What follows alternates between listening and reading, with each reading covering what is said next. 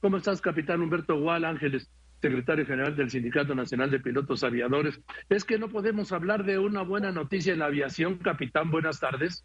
Puras broncas. Es, es una tristeza, Joaquín. Antes que nada, muy buenas tardes. Un saludo muy fuerte a ti, a todo el auditorio. Una pena que hemos estado hablando tanto tiempo, tú y yo, a través de tus micrófonos, y no ha habido una buena noticia que le podamos dar a, los, a nuestros conciudadanos, a la nación, al país en la cuestión aeronáutica. Evidentemente, hoy la segunda aerolínea que se cierra operaciones durante el actual sexenio y cerca de la 19-20 aerolínea que cierra en este país en los últimos 15, 20 años. Es evidente que algo estamos haciendo mal como país para que esto suceda. Y como tú ya lo bien, bien lo mencionaste, Joaquín, era la muerte anunciada.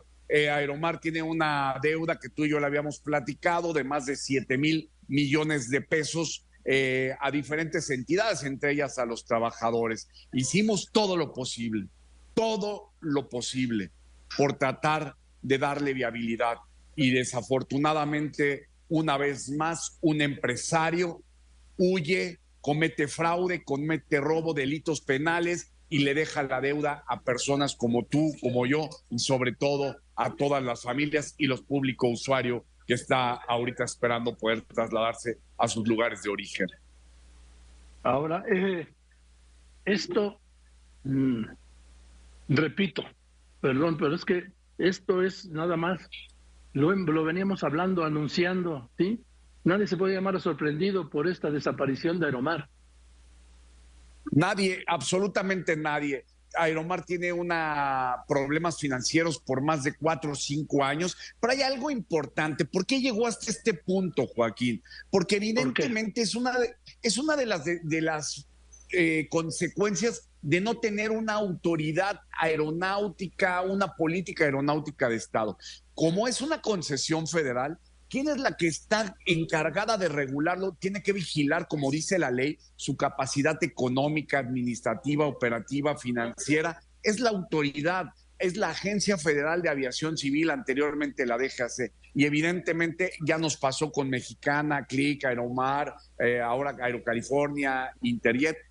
no, no tenemos una autoridad con una legislación clara. Y desafortunadamente aquí el que paga son los trabajadores y sus familias. Nosotros estaremos llevando a cabo el emplazamiento, el estallamiento de la huelga en el día de mañana, lo tenemos pactado a las 18 horas, esperando un milagro que no, no, no consideramos que vaya a suceder.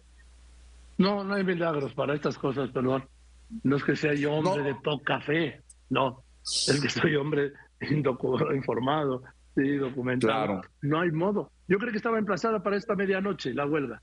Estábamos eh, esperando porque la autoridad, inclusive las pláticas que habíamos tenido con eh, el, tanto con la parte patronal, con el director general, eh, un colombiano de, de, nombre Danilo Correa, él me había dicho, y te, lo habíamos platicado, que ya venía un inversionista, que no. Hablamos con la autoridad, la autoridad dijo que les iba a dar hasta el día de hoy en la noche, como tú bien lo mencionas, para un plazo para que pudieran pagar única y exclusivamente a la ICM, al Aeropuerto Internacional de la Ciudad de México, y de ahí reestructurar toda la deuda que tenían con el IMSS, Infonavit y todo, trabajadores, arrendadores, eh, etcétera, etcétera. Y nosotros habíamos pactado con ellos prácticamente dándole la última oportunidad, como nos lo habían pedido, de buscar un inversionista. Ya hicimos los embargos precautorios, ya los tenemos. Ya ahorita eh, hay personal de la Armada de México que está en el Aeropuerto Internacional de la Ciudad de México resguardando todos los bienes, el salón VIP, eh, los mostradores, los hangares, los aviones, los equipos de cómputo, herramientas, refacciones, todo que los tenemos con un embargo precautorio. Pero aviones les quedan dos, ¿no? Ahorita tenemos tres en el hangar.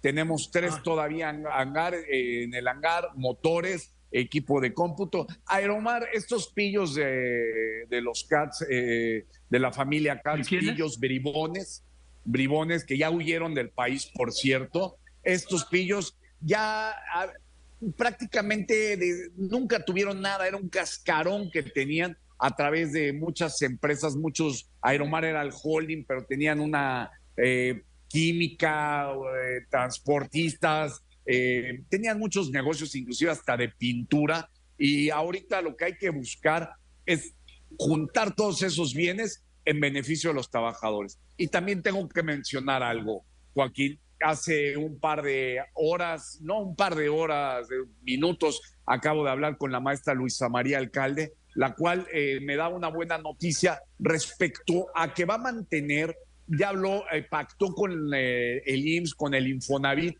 para que no los trabajadores no queden desprotegidos. Ah, es lo que yo le pedí el día viernes que nos apoyara, porque imagínate dejar a familias en esta situación que están viviendo, que tenemos, yo lo sé, nosotros desde ASPA vamos a cubrirlos eh, momentáneamente en un seguro de gastos médicos, porque tenemos familias con cáncer.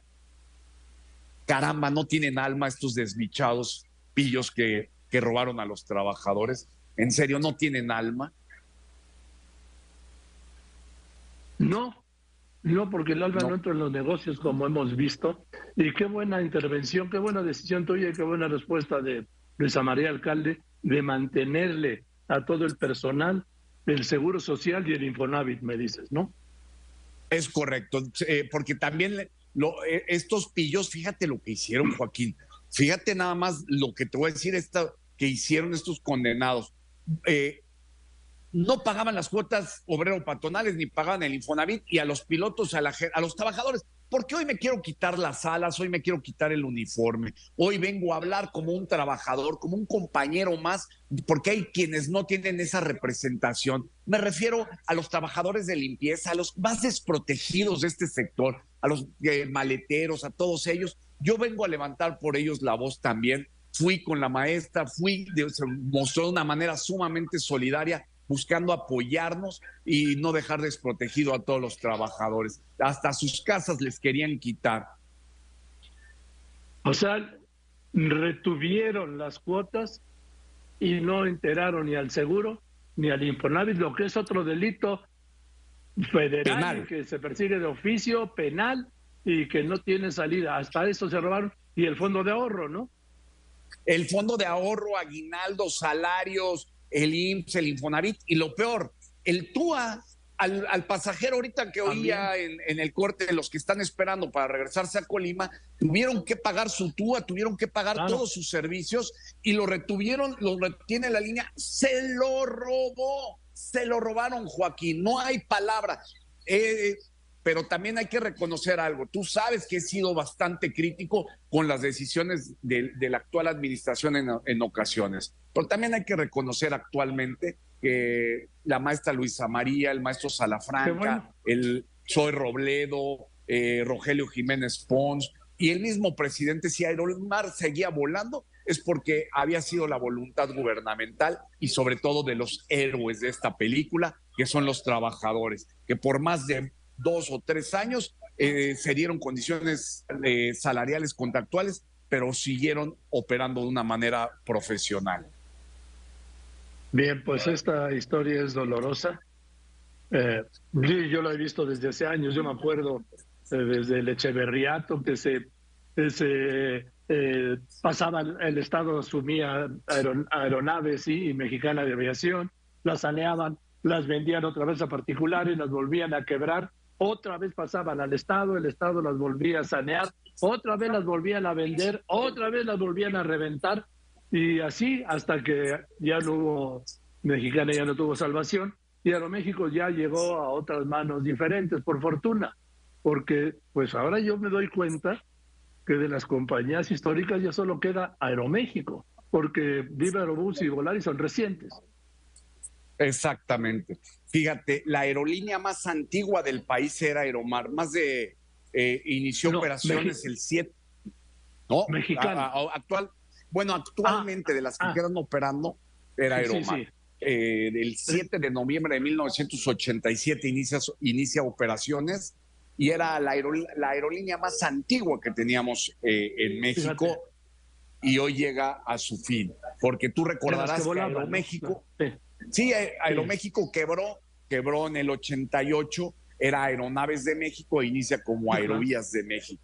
Entonces era la, la, aerolínea más antigua que, que se encontraba en el país. Una tristeza lo que pasó. Y esto se resume en una cosa, porque tú ahorita hacías mención, pero quiero, pero habla de, vamos a hablar de Aerocalifornia, Aviaxa, Alaria, Volar, tantas aerolíneas que han quebrado, todo por falta de una verdadera política aeronáutica de Estado que nos dé certidumbre al inversionista, al público, a los trabajadores y sobre todo a la nación. Es una tristeza. Creo que ahí es donde debemos enfocar las baterías, no temas de ocurrencia como el cabotaje, que ya lo hemos platicado. Mejor estructuremos bien la aviación. Que no veo para cuándo. Te mando un abrazo y ya sabes que pues siempre estamos en contacto y como te decía al principio, puras broncas. No hemos dado en años, tú y yo, ni tus antecesores, una sola noticia buena en la historia de la aeronáutica mexicana. Puras. Ninguna. Espero, espero, porque hemos estado eh, días pasados con el, en Cámara de Diputados, ahorita me encuentro en, senadores y estoy haciendo los, las gestiones espero que escuchen mi voz. Es la voz, yo no represento a ningún partido, a ningún eh, interés político, no represento absolutamente a nadie ningún interés patronal, represento a los trabajadores. Esperemos que se nos escuche y que venimos a decirles, venimos a ayudar, venimos a buscar el beneficio del país a través de una política, en verdad, entrémosle con todo a una política aeronáutica de Estado. Así sea, gracias, capitán. Capitán Humberto un fuerte abrazo. Un abrazo. Gracias, secretario general del Sindicato Nacional de Pilotos Aviadores.